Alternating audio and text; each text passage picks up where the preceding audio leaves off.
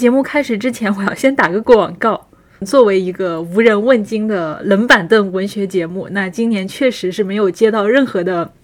广告赞助，然后除了个别热心听友的打赏，我们节目在二零二二年是一点收入都没有的啊！当然，就是在此也要谢谢各位出版社的编辑老师们啊，非常。关心和爱护我们的节目，偶尔会给我们送些书，呃，让我今年基本上实现了纸质书自由。呃，那也想趁着这个二零二二年的最后一期节目，那给我们自己打个广告。因为我们节目的艺术设计能力有限，那我们也不会推出周边的产品，避免造成额外的浪费。那目前我们也不会推出付费的节目，因为我们每一期节目都是非常高质量的内容，那包含着我们最大的心意和努力。就算推出了付费节目，内容水平也不会比免费节目要更好的。所以，如果大家喜欢我们的节目，愿意也并且有余裕为我们提供支持和赞助的话，欢迎大家在吃人之爱 Podcast 的爱发电平台或者公众号进行打赏啊！新的一年，请我们喝杯咖啡，让我们为大家家。提供更多优质的节目内容。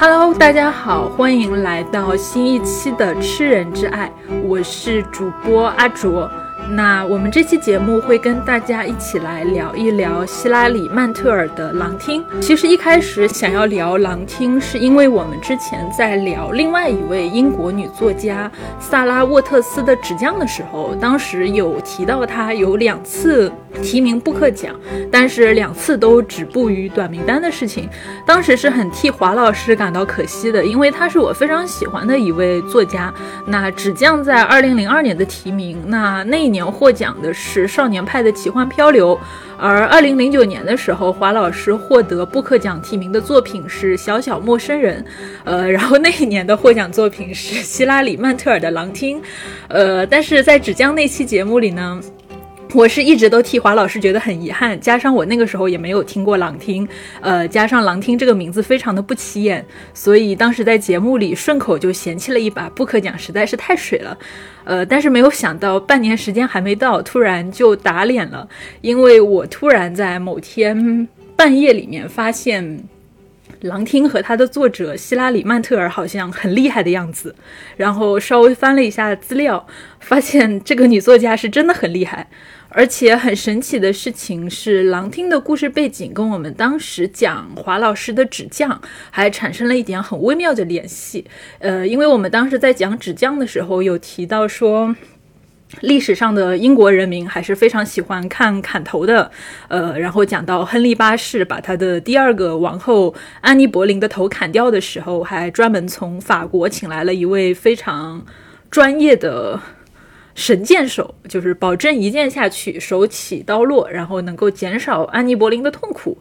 因为那个时候的砍头技术还是非常不稳定的。作为死刑犯，就非常的看运气。那比如说这个呃刽子手，呃因为被这个人民群众围观很紧张什么的，一斧子下去没对准，搞不好可能就要砍个两三下，那受刑的人就非常的痛苦了。所以亨利八世就请了一位非常专业的这个刽子手过来，保证一刀毙命啊，也算是对安妮·柏林的某种恩典了。呃，所以《狼厅》刚好就是以亨利八世和安妮·柏林的故事作为背景写的历史小说。我当时在给《狼厅》物色嘉宾的时候，几乎所有问到的朋友都说，这期节目最合适的嘉宾一定是萧一志萧师傅。那我们这一期节目的嘉宾确实就是众望所归的萧一志萧师傅了。那我也想问一下，萧师傅最早是什么时候听说？亨利八世的这个故事也是跟我一样，是从《都铎王朝》这部美剧开始知道亨利八世的吗？呃，大家好，其实刚才阿卓在介绍的时候，我就一直想说，这个法国神箭手是找的很好的，因为在历史上是留下了一个著名的故事。他那一刀有多快呢？快到砍下去的时候，安柏林的嘴唇还在动，头掉下去了，嘴唇还在动，好细节呀。呃，对啊，好，回到那个大问题，呃，是这样的，就是亨利八世的故事，我其实最开始的时候知道是看历史书嘛，你你看宗教改革的故事，然后就就知道了亨利八世，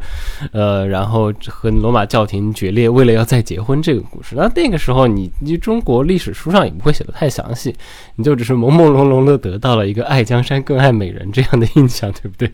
呃，然后等到后来，我倒不是都铎王朝，都铎王朝对我来说。就是属于稍微看了一下，没有太看进去的。就是，而且你现在其实读过历史，在读过书回来，就觉得那个美剧真的就是一种 OK，你们这是基本上属于闭着脑袋瞎想的状态。呃，然后我对安妮·柏林跟亨利巴士的这个故事有一个特别具体的印象，其实是一个电影，那零八年的电影。对，The Other Berlin，主要是里头有娜塔莉·波特曼嘛，然后还有那个时候还有那个还有 Scarlett Johansson，就是他们两个人一起演的，一个演 Mary，一个演 Anne。就现在想起来，这个阵容还是很可以的。嗯，对，等会儿我也要 cue 一下这本书。所以我就是那个时候对这个故事大概会有一个稍微清楚一点的印象和认知，但是大概也就这样了吧，因为我我整体对这一段故事不是特别感兴趣。然后后来因为要教一点儿这个。文艺复兴的东西的时候，也会稍微再多看了一点历史。当然，可能更熟的还是亨利的闺女伊丽莎白一世。呃，对，所以我大概基本的印象就是这样的。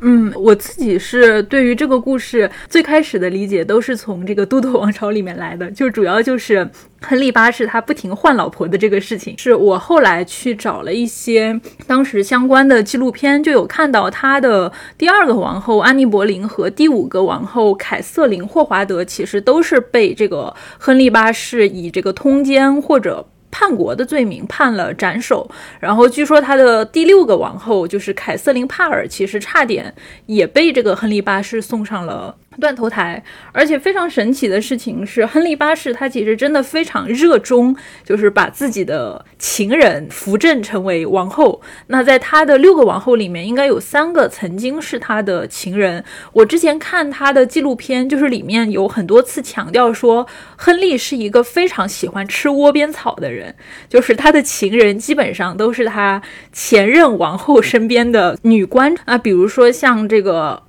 安妮·柏林之前应该是担任过那个凯瑟琳王后的女官，然后像那个第三任的王后简·西摩，应该是之前也是担任过安妮·柏林的女官，然后第五任王后凯瑟琳·霍华德之前应该也是。第四任王后的女官，呃，亨利八世简直就是一个吃窝边草的狂魔。在那么多的一个妻子里面，好像就是大家的这个注意力的焦点，其实更多的都是放在亨利八世和他的第二任妻子安妮·柏林的故事上。那我们之前就是前面也讲过，亨利八世的故事，其实在英国是非常家喻户晓的。那我也想先听肖师傅讲一下这段历史在英国人的这个心中是一个什么样的情况呢？呃，好，讲之前我先顺便再多说两句那个窝边草的问题啊。其实，相对于其他的欧洲君主来说，亨利八世不是一个特别糟糕的国王，就就算是在男女关系问题上，因为虽然基督教所谓的这个一夫一妻制，但是欧洲君主们从来都没有停止过寻找情人的步伐。然后你想，他这个在自己的王后的女官身边找情人的故事，你把它放到中国的背景里头，其实不是特别好理解吗？这不就是去了妃后妃的宫里头，把宫女给提起来的故事吗？其实是一个很常见的宫斗的元素，对不对？就是说，嗯，比较好玩的一个事情就是说，其实这些贵族的亲戚女官们。他们自己比很多时候也是故意的，这个包括就是王后的家人们，可能也都会其实故意在操纵这个事情。就是你看这个小说里头，呃，曼特尔的小说里头，他就会明明确的写了，就柏林他们家的，因为他姐姐玛丽柏林其实之前就是他的情人嘛。那安怀孕的时候，他们就会或明或暗的，就是明着就让他去找玛丽，这样就可以保证，就算国王在外面有女人，他找的还是柏林家的女呃，然后回到这个关于整个都铎王朝的故。事，都铎王朝，呃，在英国历史上，它其实是一个呃蛮重要的时刻。就因为不光有后面的伊丽莎白，而是说它处在一个你往前看是一片混乱的这么一个时代。因为都铎王朝之前，它终结的是什么东西？它终结的是那个表亲之战——红白玫瑰战争。它是一个从红白玫瑰战争的废墟里头诞生出来的王朝。呃，其实就是那个莎士比亚同志在他的历史剧里头，就就是其实把这个情绪表现的特别好。呃，就是理查三世里头，因为红白玫瑰战争最后的终结就是理查三世的落败，在那个 Battle of Bosworth，然后亨利八世他爸爸亨利七世。回来在战场上击败了理查三世，然后夺得了英国的王位。然后他自己是兰开斯特家族的，他的他不是他自己，是他他他也是通过他妈那边来的，就是他的 claim 是兰开斯特家族的。然后他娶了约克家族最后的女儿，这样他就都铎王朝的那个呃他们的那个玫瑰是红白玫瑰二合一的，所以就是一个我们把两支都终结了，然后只有我们才是合法的这个呃王位继承人这么一个状态。呃，莎士比亚在理查三世里头给亨利八世的爸爸亨利七世就是安排了这么一个和平的带来者，他给英国承诺的就是这么一个呃繁荣稳定的年代。当然，亨利七世年代也没有那么繁荣稳定，呃，但是至少相对于前面不停的内战而言，呃，都铎王朝、都铎家族他们非常重要的提供了一个相对比较稳定的这么一个环境。然后再往下，从亨利八世的时代开始，一直到伊丽莎白，呃一世，英国才真正在某种意义上成为了一个欧洲的重要的力量。呃，狼天这个小说里头有个重要的人物，小说一开篇就就当时阿卓在问题里，他就说为什么我们要从这个 Wolsey Continent，从红衣主教沃尔西这个地方开始？因为沃尔西就是那个改变了英国的人，他是亨利八世的这个，你可以把它理解为，虽然他那个时候没有首相，你可以把理解为他就是亨利八世最重要的谋主，呃，他就是他的军师兼首相这么一个身份。然后同时他也有这个非常大的宗教权威，因为他同时也是红衣主教，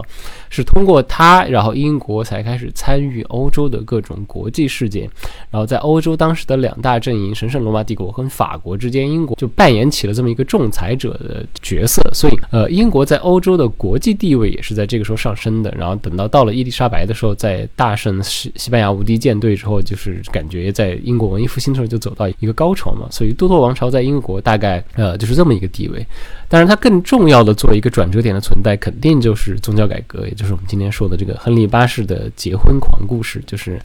呃，为了解决作为一个国王他要考虑的核心问题是继承人，就说他对安柏林的爱是一个额外的因素，最重要的因素，是因为他必须要一个男性继承人，然后是从这样才开启了呃他的这场漫长的婚姻之路。待会儿我们可以再多讲一点他的这个婚姻的复杂性，呃，反正就是呃，在英国历史的这么一个时间上，它是一个英国从一个小岛国。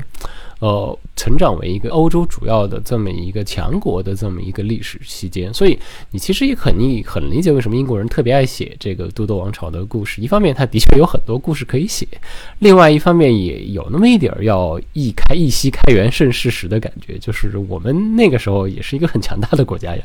我刚才有讲过，英国人民他们非常喜欢 像炒冷饭一样的翻来覆去的去创作历史小说，去写这个都铎王朝的故事。那我在准备这期节目的时候，就顺手翻了一下那个另一个柏林家的女孩，就你刚才 Q 到的那个电影。呃，因为我就是翻了一下那个书，翻我后面才发现，就是这个书其实也是一个女性作者写的，而且菲利帕格里高利应该算是在英国的历史小说界是属于呃。因为她有一个称呼，说她是历史小说界的女王这样的角色，专门写就是历史小说。那我当时看了一下，我发现其实从女性作者的视角所展开的历史小说，真的还是很有意思的。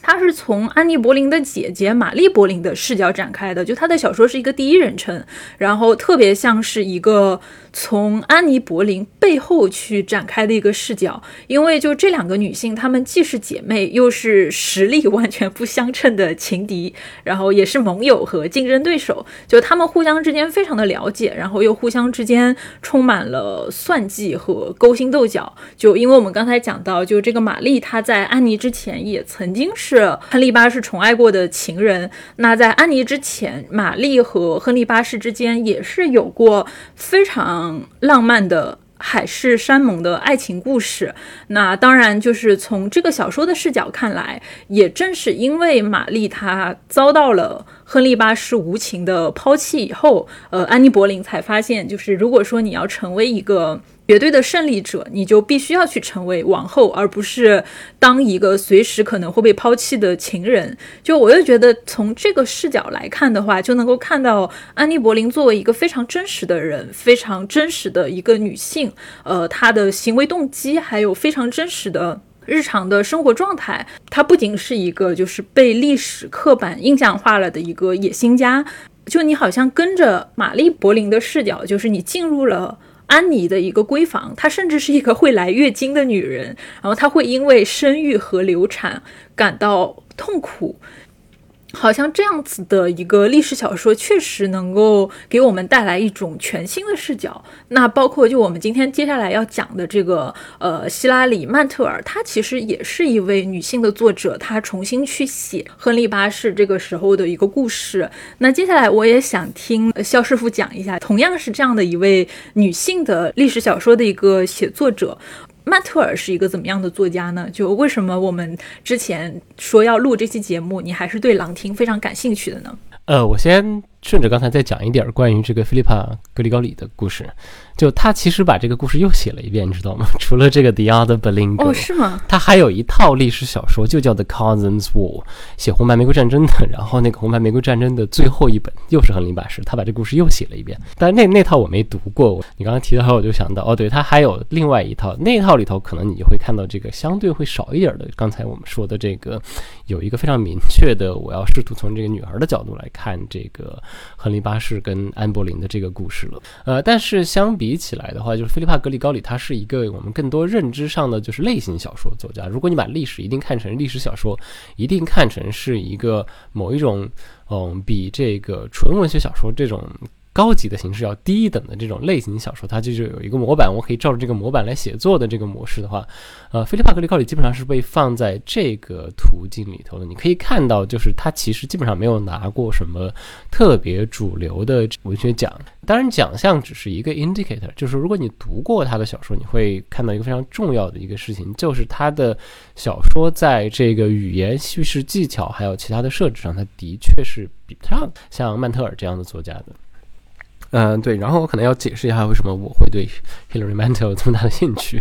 呃，对，当时最开始阿卓来找我们的录这个节目的时候，我我最开始的时候是跟他讲，就是兴趣是有的，时间是非常危险的，所以我们这期节目其实是一个拖了很久的节目了。呃，我最开始知道 Mantle 就是他得奖的拿 Booker 的时候。第一本《不可能》这狼听出来之后，我其实就读过。当然那个时候其实就是一个读过一部分，因为你知道这本书有多多厚，就会记得这个。头都大了。对，因为是那时候还还挺忙的，然后就因为也是在图书馆借的。呃，当你借了很多书，看完一本，呃，然后然后就经常会有特别厚的这种，经常会看不完，然后就还回去了，然后就忘了这个事情。但是，呃，一直会在看他写的别的东西。因为他也会写评论，然后他也有别的短篇集出来啊，这样的，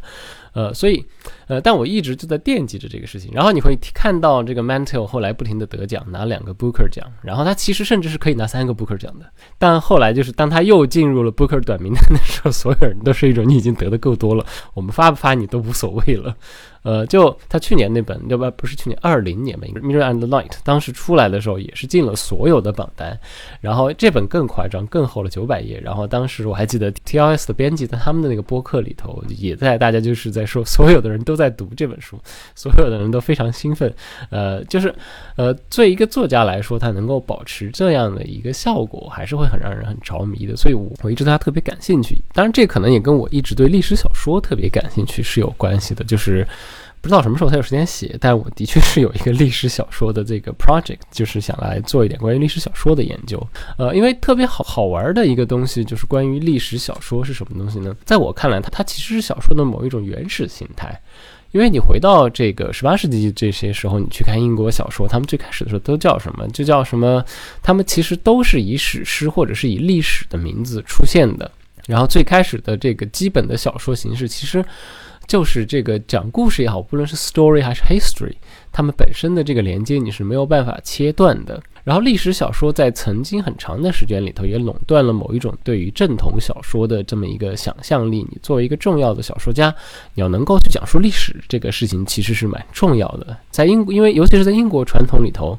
有一个把这个历史小说写作宏大到了非常崇高地步的这个斯科特，有斯科特在那个地方，你在英国传统里头，你就不可能说历史小说是一个完全不能上台面的东西。然后再到了二十世纪二十年代的时候，有卢卡奇的那本历史小说，就作为某一种研究的和证明方法而言，历史小说曾经是被提到过一个很高的这么一个地步的。呃，但这个只是我对历史小说感兴趣的一个原因。另外一个原因，我觉得这个可能没有那么学术，更多人都会感兴趣的东西就是，呃，我们喜欢阅读的人，很多时候其实都是喜欢往回看的人，就是这个往回看的这个姿态，想要去了解过去。呃，并不一定是意味着我们了解了过去，可能就会对理解现在带来任何确定的帮助，而是只是我们单纯的对过去感到好奇。呃，而历史在这个层面上能够帮助我们的其实不多，因为历史的事实给我们的，实际上我刚才说的那些关于宗教改革、关于红派玫瑰战争的东西，它可以给我们一个框子。但是这个框子里头具体的人和事，他是怎么样行动的？过去的人到底他们的情感是怎么样的？我们其实是不知道的，只能是通过这个小说回去才可以，或者是其他的艺术创作，你才能够试图去想象过去的人。所以对我来说，这个想象过去永远是一个特别让人着迷的事情，就是不停的忍不住想要去回望，不停的提出想要去了解过去的人，他到底是要怎么样的思考，怎么样感受，怎么样生活。曼特尔自己是这么说的：一七年的时候，BBC 有一个 Race Lecture，这种年度讲座，一七年请了就是曼特尔，他去讲了自己作为小说家的六讲。呃，如果有兴趣的人，我其实特别推荐大家去读曼特尔的这个他的六讲，或者听就可以。他做讲座也非常的。好，他在这个讲座的开头第一段里头就是这么说的：呃，History and science too help us put our small lives in context. But if we want to meet the dead looking alive, we turn to art. 他会觉得历史也好，科学也好，能够给我们的生活一个 context，给我们一个大的语境。但是这些具体的活生生的过去，呃，而他他这个意象也特别好玩，就 the dead looking alive，已经死了的人让他们又活过来这个感觉，你只能在艺术当中寻求到，哦这样的东西。所以基于这些原因，我其实对曼特尔特别的感兴趣。然后另外一个，其实你如果哪怕你就只看一下他的那个 race lecture，你就会知道曼特尔的英文实在是太迷人了。相对于现在的很多写作者而言，Hilary Mantel 他自己的那个风格非常的明显。呃，你稍微读一点他的东西，然后这个作者的声音就是。我毫无疑问的就是会响在你的耳边，然后他不是那种毫无识别度的作者。待会儿我们可以讲到更多，在他的小说里，你完全更可以看出来，他是一个一定要把这些文字碾碎变成他自己文字的人。所以在各种意义上，他都是一个特别让人痴迷的作家。对像我这样的本身又对历史和往回看这个态度非常感兴趣的人，呃，碰到希拉里·曼特尔之后，当然肯定会无比的兴奋。当然，我也要 confess 的，就是在这，这是为了录节目之前，我一直没有找到时间来逼自己把他的这几本大部头的书都读完。呃，之前都在零零碎碎看他的小东西，然后就总是会觉得，你反正总会什么时候找个假期，然后可以一口气把希拉里·曼特尔都读了。所以等到今年秋天他去世的这个消息传过来的时候，其实我还是稍微有点被冲击的，因为。就是完全没有想到他会突然就去世了。虽然就知道他一直身体不好，呃，但是总觉得他年纪还没那么大嘛。所以，呃，当时这个消息传过来之后，就冲击之下，我本我就在想，OK，今年一定要想办法把曼特尔的小说给读了。所以我在九月之后呢，呃，我先读了他的那个自传《Giving Up the Ghost》。哎，这个也是另外一本我会推荐的曼特尔入门读物。就是如果觉得他的小说太长了，他的自传很好看的，而且他的自传里会给你很多如何解读他的小说的非常重要的线索。好，回来，呃，就不管怎么样，就是读完了他的自传，然后本来就有这么一个阅读计划，然后在这个时候收到了阿卓的邀请，所以我说 OK，那来吧，对，就种种巧合了，这。逃不过了，但是也因为，呃，之后时间实在是开学期当中实在太忙了，所以就拖拖拖也一直拖到了现在，终于有时间把书看完，做点准备，然后好好的聊一聊曼特尔。所以我和曼特尔的故事大概就是这样的。我先大概把我的这个背景阐释一下。那我们先说一下这个三部曲的一个基本的情况啊。狼厅，呃，也就是这个克伦威尔三部曲，应该算是曼特尔的创作生涯里面最有知名度的作品了。写的就是亨利八世和安妮·柏林的那段历史，就聚焦在那段时间。呃，但是严格说来，我觉得亨利八世和安妮·柏林可能并不能算是狼厅的主角，因为这个故事其实是从这段历史里面的另外一个角色，呃，托马斯·克伦威尔的视角去展开的。那据说就是曼特尔一。开始在想写这本书的时候，他只想写一部，但是没有想到一开始写以后，就是不管是故事的情节还是小说的篇幅，就收不住了。我狼厅大概有六百多页，然后就是到狼厅结尾的时候，他已经到了安妮·柏林，他成功的成为了呃英国的王后。那克伦威尔他也成功的走上了一个权势的巅峰。那么提堂它聚焦的就是安妮·柏林成为英国王后后的三年的时间，然后之后迅速倒台的这段历史。那么克伦威尔算是见证了，或者说是参与了安妮·柏林墙倒众人推的这段历史。呃，最后这个。提堂的结局就是以安妮·柏林的斩首作为结束。那我们刚才提到的那部九百多页的《镜与光》里的内容，那讲的应该就是克伦威尔自己从权势的顶端啊，当从这个。亨利八世的这个首席大臣，然后最后到被亨利宣判斩首的这段历史，目前的情况应该是《狼厅》和《提堂》的中文版都已经出版了，而《镜与光》据说是还在翻译。但是 鉴于这个九百页的工作量，那我们也不知道后续会怎么样了。呃，那我想问一下，就是肖师傅，你就是你自己这样子《狼厅》的这个书读下来的话，你觉得作为一个历史小说，《狼厅》它的一个特别之处在哪里呢？因为毕竟我们刚才说这个亨利第八世的这段历史，他在英国的这些作家的手里已经被翻来覆去的可能写过很多遍了。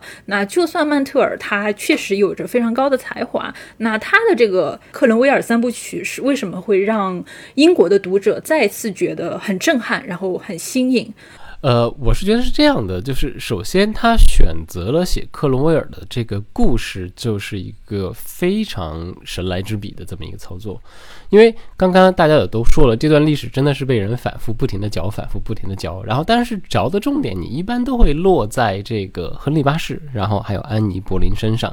那就比如说你去读这刚刚我们说的这个菲利帕·格里高里的小说，他他真的就是会让这些最主要的历史人物作为小说的主人公在出现。就包括刚才说的另外一个柏林家的女孩这种，就是哪怕是写她姐姐玛丽·柏林，其实也是直接在写这些主要的参与者。呃，但是呢，当曼特尔选择写克伦威尔的时候呢，他其实在走向另外一条写作的路，而这条路其实，在某种意义上是曾经被被卢卡奇和被斯科特认为是历史小说真正该做的事，就是。这些历史的大人物，他们其实已经有了历史的叙事来给他们，嗯，创造这么一个存在于历史当中的印象。对于小说家来说，你其实想写这样的人物，你的困难其实还挺多的，因为你有太多的这样的历史记录，你需要去处理，要去针对，然后任何这种肆意的虚构都很容易引来这个不真实和扭曲的指责。所以，呃，斯科特他选择的解决方案是我写一个接触了这些大人物的普通人。然后这，因为他是一个普通人，他可以让普通读者非常轻易的代入，然后再通过这个人去了解历史，跟了解大人物。克伦威尔恰巧就站在这么一个位置，而且我觉得对于当代读者来说，克伦威尔这个位置是一个更能够让人理解、更能够容易代入的位置。为什么呢？因为克伦威尔不是贵族，他的出身非常的低贱。这个小说的一开始就给你展示的是克伦威尔被他爹家暴，被他爹打的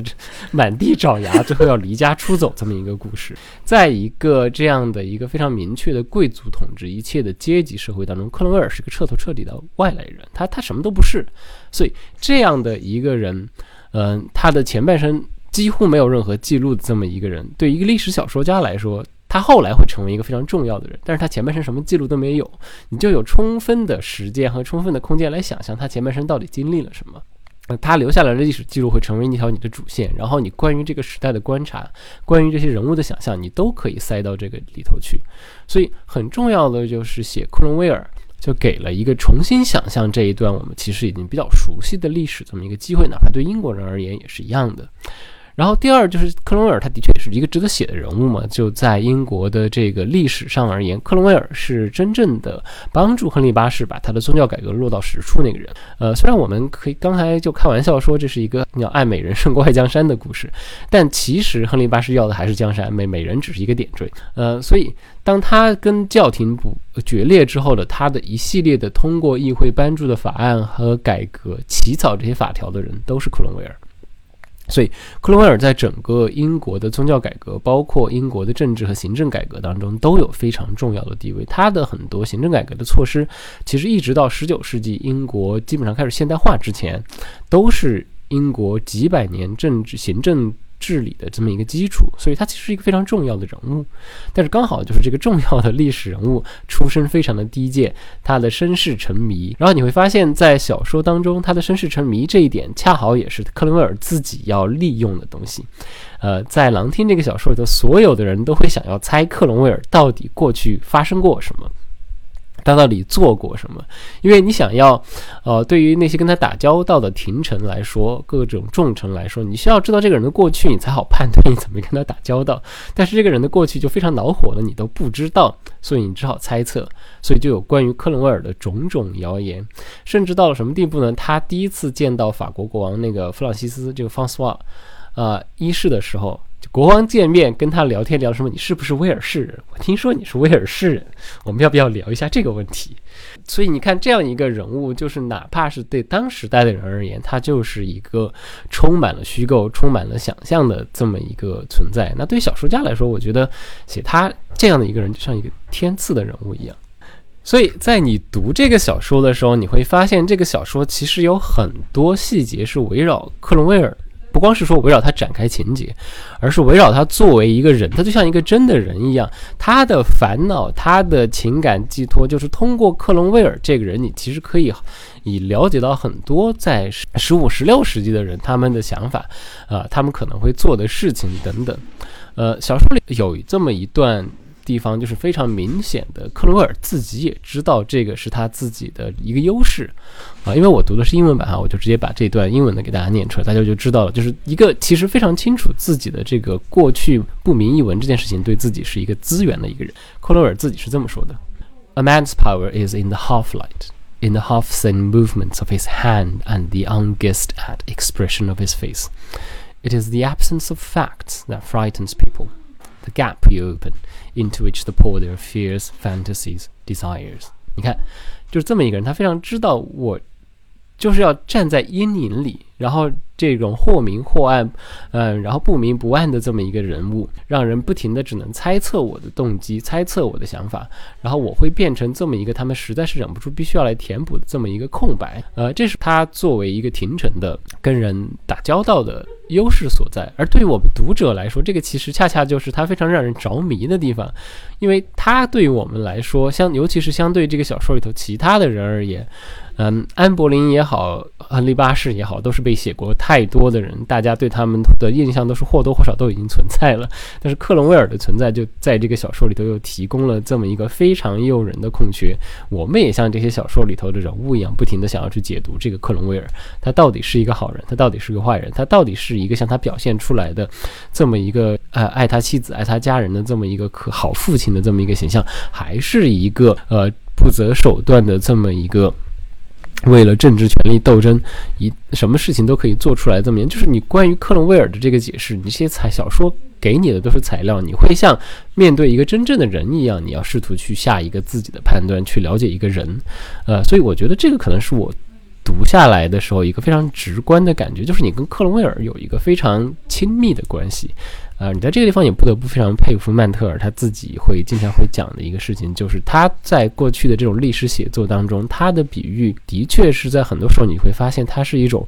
嗯，把过去比作这么一个鬼魂存在的人。这些历史人物就好像是被他召唤回来的鬼魂一样，他们不是这种单纯抽象的存在，而好像就是这么一个来自过去的灵魂，你得把它放到一个人的地步跟他打交道的感觉。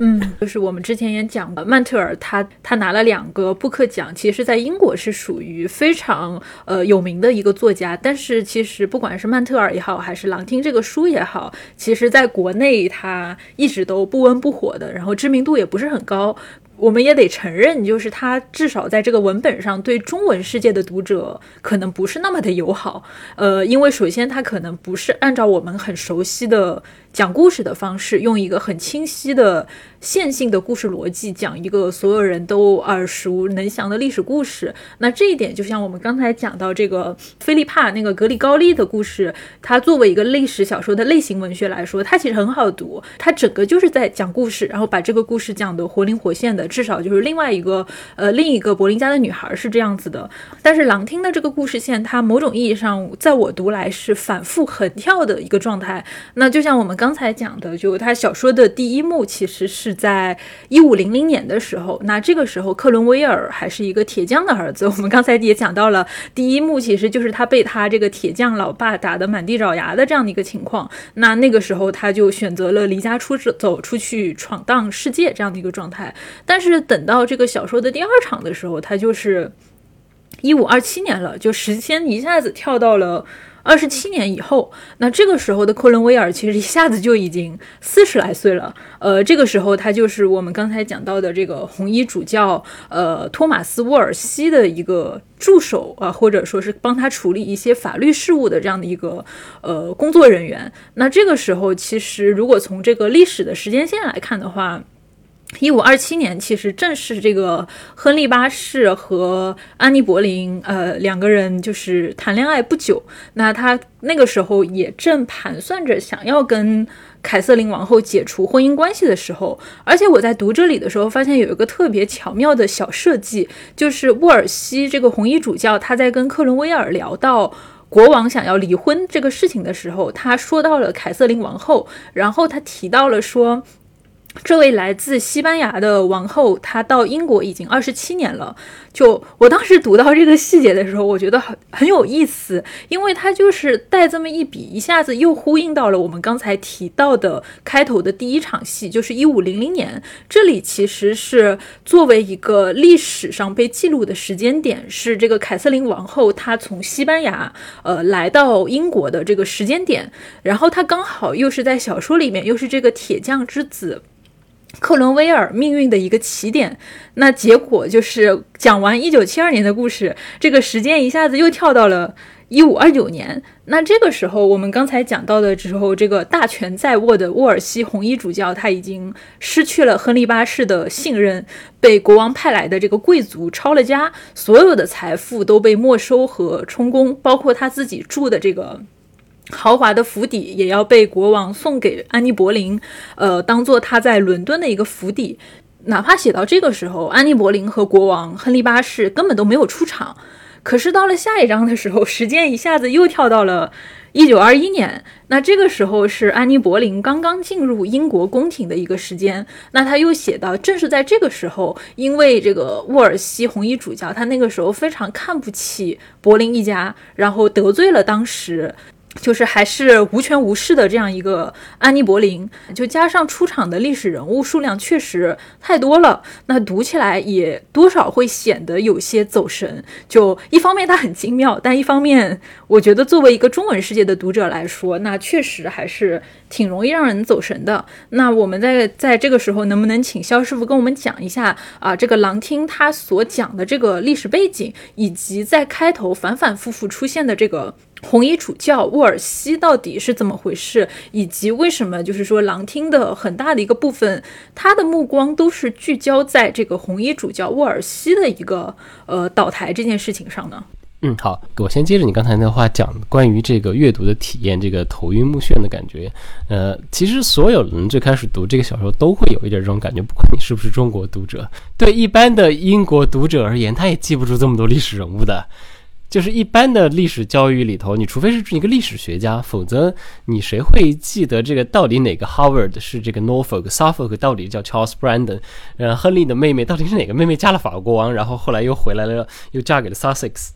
对吧？你光把这些贵族跟他们的名字对起来，你都要很久。人物太多的小说都会有这样的问题。然后他的这个回环跳跃的这个叙事，其实。你如果把它放到这个后现代小说里头，这是一个很常见的一个叙事模式，就是回忆跟现实在交织，两边的时间线经常会因为一个人物的这么一个回想就可以跳跃，对不对？只是说可能一般的这个用这种模式写作的后现代小说它比较薄，人物也比较少，你可以很快的就追上。但是当这种手法被贯穿到六百五十页的小说里头的时候，再有这个几十上百个人物不停的交织跳跃的时候，的确会让人很难追得上。呃，但是呢，就是我想给大家举两个例子，说明曼特尔他不是在瞎跳，他这一切都是准备好的计划，然后他这是一个精妙的结构，而不是一个随意的拖拉的小说家。呃，他这里头很多人物，呃，他的第一次出场和再一次出场，嗯，作为一个小说家，曼特尔都会赋予他们一些特别的任务，他们不是只是单纯的被提到。有一个特别经典的例子，我不知道你还记不记得，就是这个托马斯·莫尔他们家有一个佣人，这个佣人因为一个宗教问题。他在家里说了，他他觉得就是圣行圣餐里的这个面包，它就是面包，它就不代表耶稣的身体，然后被托马斯·莫尔当众鞭打，就这么一个人，然后就是这么一个小佣人，然后最后从莫尔家，呃，被这个克伦威尔领走了，然后这个人物这句话，他是在跟另外一个人说话的时候，三百四十八页，呃，时候提到了这个佣人，他的名字叫 Dick Person。然后就没有了，因为他就你就觉得这个只是用来证明克隆威尔这个人，他似乎就是这么一个很博爱的人，然后他就在到处收留这种没有人要的下层阶级的人，可能是跟他的出身有关？结果等到这个小说的结尾，他要去听审托马斯·莫尔被。审叛国审理，然后莫尔，然后最后被处死的这个时候，这个 Dick Perser 又跑出来了，然后他想自告奋勇的要加入自己主人的这个行列，他要去那天要去给他当随从，他要去随着看着这个托马斯莫的倒台，所以你看，就是这么一个小人物，然后他在几百页之后又会回来，然后这个时候才会提醒你一个东西，就会觉得哦，对哦。克隆威尔其实是要报复托马斯·莫尔的，因为他在前面很多时候他就已经说过，当托马斯·莫尔在当长席大大法官、首席大法官 Lord Chancellor 呃的这个时候，呃，他其实是在对。克隆威尔的这个老恩主是在清算这个沃尔西，然后包括后来，呃，托马斯·莫尔由于他自己的宗教立场问题，然后把很多这个，呃，克隆威尔的朋友、他的熟人、他想要庇护的人都送上了死刑台等等这样的这些细节，因为他小说太长了，他前面虽然会留下这么一两句话让你知道克隆威尔对汤姆斯·莫尔是有这么一个复仇的情节的，但是你可能。到这儿已经不太记得了，但是他就可以通过这么一个小人物的故事，突然又让这个小人物显眼来提醒你，就是昆威尔和莫尔之间的这个纠缠，他们是非常复杂的，不是这么一个像后来书快结尾的时候展示出来的，他好像就是顺应着国王的要求，在处理一个不遵从国王的话的这么一个名人的故事，他没有，他有一些更私人的问题，呃，当然这个呃小说的妙处就在于，他是在暗示这一切，他是在给我们一个。让我们自己来阐释克隆威尔的行为和动机的方式，他没有把这话都说死，他没有说克隆威尔一定是出于报复在这样收拾托马斯莫。包括这个小说的结尾，我们刚才其实有说这本三部曲是它是分了这么三部的，呃，但其实第一部的这个最后，他给了他一个情节或者是是历史上的这么一个终点，是这个亨利八世脱离教会以及托马斯莫尔之死。但如果你对英国历史整个比较熟悉的话，肯定肯定写乌托邦的托马斯·莫尔是一个比克隆威尔远远要著名的多的人。他是当时英国的欧洲之光，为什么要处死这样的一个人，要负很大的这么一个责任，对于英国来说是一个大麻烦，所以他会理所应当的成为了这本书最后结尾的这么一个重点。但我觉得曼特尔特别巧的一个事情就是，他这这个应该是虚构的，他让这两个人从小就相遇了，从小就出身高贵的托马斯·莫尔。然后在当年给只能是给他当佣人的这个克隆威尔，然后就是一个人的衰落和一个人的兴起，一升一降，又给了这个小说一个另外的结构，让你明确的看到了这个第一本的确是关乎于克隆威尔的崛起的这么一个情景。好，呃，刚才可能绕的有点多，所以所以就。我我就是想说，这个小说的结构还是其实真的是特别经得琢磨的。虽然我们刚才说了好多，它这个几百页听起来非常的吓人，但是这个几百页的存在，呃，是一个非常精妙的设计。好，anyway，刚刚远了，回回到这个沃尔西，呃，为什么我们在小说的前半节会读到这么多关于沃尔西的这个内容？其实就是很重要的一个原因，就是因为这个小说是关于克伦威尔的。如果它是一个关于柏林跟亨利八世的小说，尤其是安安柏林，你不会读到这么多沃尔西，因为对于克伦威尔来说，他的恩主沃尔西是沃尔西把他提拔到了让他有机会跟最上流的人打交道的这么一个地步。呃，因为他的出身非常的卑微，他没有念过大学，就算是在当时的英国，通常的这样的职位也是有所谓的 university man 这种你要念过大学的人才能够担任的这样的律师啊，这样的助理这样的职位。呃，克伦威尔没有。呃，我们大概有了记录，这个小说里头，曼特尔也用了这个记录，就是他年轻的时候应该是当过雇佣军，然后在意大利的时候给在意大利的银行家族受到了关于金融和财政的这些训练，然后他是作为这么一个帮沃尔西处理他的商业事务，然后就是这么一个帮他了事儿的这么一个人的形象，嗯，进入了小说里头的，在真实历史上他也是这么一个人物，然后他就是在嗯。沃尔西倒台，然后亨利八世去收缴沃尔西的财产的时候，在这个时候被亨利八世注意到了，然后亨利八世当时很快就被他的才干所折服，然后把他变成了自己的了事儿的这么一个人，他是一个。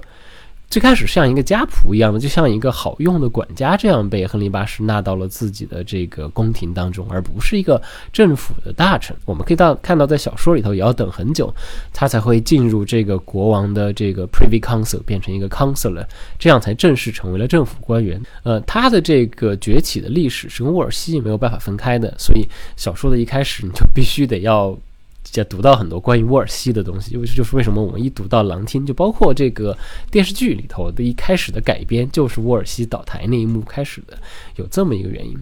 还有一个更重要的原因，小说里头会不停的提醒一件事情，就是在某种意义上，克伦威尔也是沃尔西的学生，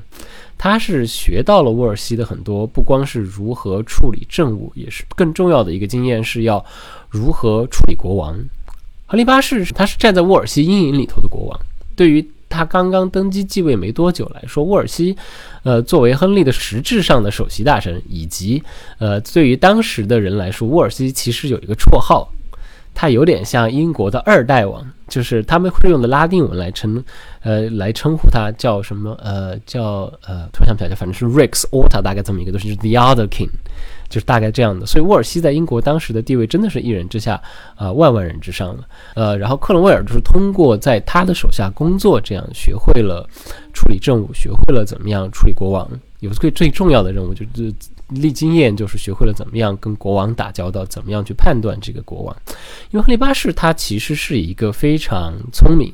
很自负的君主，但是他的情绪波动也非常的大。其实就他对安柏林的处理是他。这一生中处理跟他的密亲密的人物跟全程的一个模式，对沃尔西也好，对克伦威尔也好，都是一样的。呃，喜欢你的时候喜欢的不得了，然后突然一下就会决定他不要你，就把你非常无情的抛弃，然后摧毁掉。呃，有很多别的人物，包括包括托马斯莫尔也是一样的。所以，亨利八世这个君主本身的他的这个性格特点，在这个小说里头也有一个非常好的这么一个体现。对于当时的英国政局来说呢，沃尔西是一个非常重要的人物，呃，他是我刚才大概有说。因为他同时既是这个 Lord Chancellor，他既是这个首席大法官，他同时也是英国的红衣主教，所以他在世俗意义上和宗教权利上都有非常大的这个影响力。他比如说，亨利八世跟法国打仗的时候，远征法国，整个后勤是由沃尔西来策划的。然后当时的教廷的种种危机和种种会议，然后都有沃尔西在参与。是沃尔西把英国从这么一个小国家变成了一个在欧洲国际舞台上非常活跃的这么一个强国的。形象，所以，呃，这一切是这个小说特别重要的这么一个背景。当然，在安柏林的这个故事上，沃尔西也有一个非常重要的角色要扮演，就是你刚刚有提到的，我们突然进入的那个，呃，回到二几年的那个时候，就是安柏林刚刚回英国的时候，因为安柏林作为一个贵族家的女儿，她要嫁谁也是被安排好了的，但是她在宫廷里头，她她其实是一个不不太愿意服从自己命运的人。呃，一般来说，对整个柏林家族的讨论，可能大家都会有这么一个印象，就是，呃，因为柏林家族不是一个老贵族，他们其实也是新贵，然后他们也是在不停的往上爬，试图要获取更多的权威这么一个状况。呃，实际上，柏林家在安柏林当上皇后之后。他爸爸才拿到了他的爵位。在他女儿当王后之前，他们家就是一个外交官嘛，他就是在负责给英国办理外交事务的，但是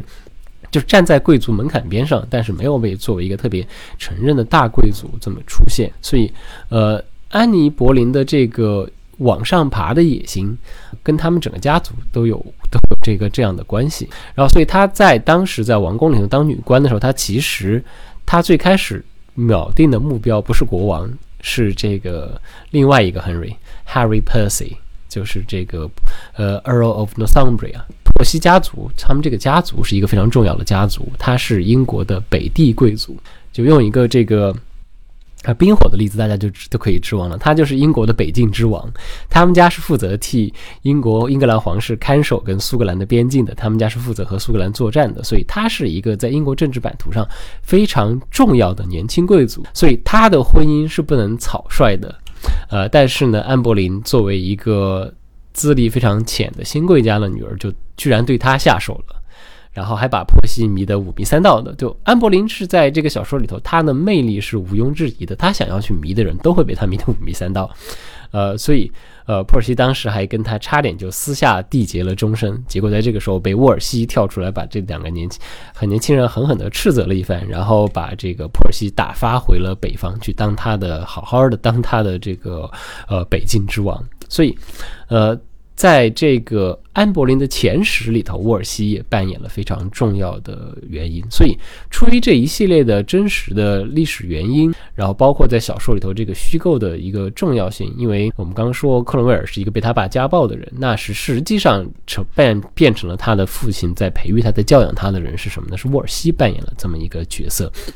包括最后沃尔西这个，然后他在去之前就给呃克伦威尔留了一个信物，克伦威尔后来一直戴在手上的这个一个青金石的戒指，呃，这个戒指就象征着他跟沃尔西之间的联系和这么一个传承啊。当然，这个戒指还有另外一个故事，我一会儿再讲。所以不管怎么样，呃，沃尔西是一个从历史和小说结构上来都非常重要的人，他是必须要讲的这么一个人物。嗯，诶，说到这个戒指，我也想到一个很有趣的一个细节，因为我们刚才讲到从克伦威尔的视角去展现这个故事是很有意思的嘛，因为就是我们刚才讲到克伦威尔的身份真的非常的特别，那其实他的一个视角的展开，或者说我们跟着他的这个视角的展开，完全是伴随着他的政治地位的提升，才逐渐就是跟着。克伦威尔的脚步去看到，呃，这个整个英国宫廷的世界是什么样子的。那就像这个，我们刚才讲到，在狼厅，它的这个虽然是围绕着亨利八世和安妮·柏林这段历史展开的，但至少在书的一个前半本左右，亨利八世和安妮·柏林基本上没有出场过。就因为克伦威尔在一开始的时候的这个身份。并不足以让他见到这些历史舞台中心的人。那当时伦敦所发生的各种各样的事情，其实克伦威尔很多时候都是以一种类似于旁听者的身份从沃尔西那边获得的。然后我记得当时书里面有一个情节，就是应该是在一五二七年的时候，呃，克伦威尔回到了自己的家里面。然后和他的妻子聊天，呃，当时他的妻子就是丽茨，他跟克伦威尔讲到他从另外一个珠宝商的太太那里听来的事情，呃，这里其实特别有意思，就是说为什么克伦威尔的妻子会跟珠宝商的太太有联系？就是原来这个小说里面是讲到丽茨她是个寡妇，但是丽茨的爸爸呢是个卖布的大商人，所以克伦威尔在和丽茨结婚以前。他其实地位要更低，就他只是一个帮人处理一些经济事务的一个律师。他帮这个丽茨的爸爸把已经陷入这个困境的生意整顿得非常好，那获得了这个丽茨的爸爸的一个赏识。那么丽茨当时作为一个有钱的、有着有钱的商人爸爸的这样一个寡妇，她想要一个丈夫，想生一个自己的孩子。而克伦威尔他当时作为就是在伦敦城里面没有任何背景的一个律师，他也需要一个。能够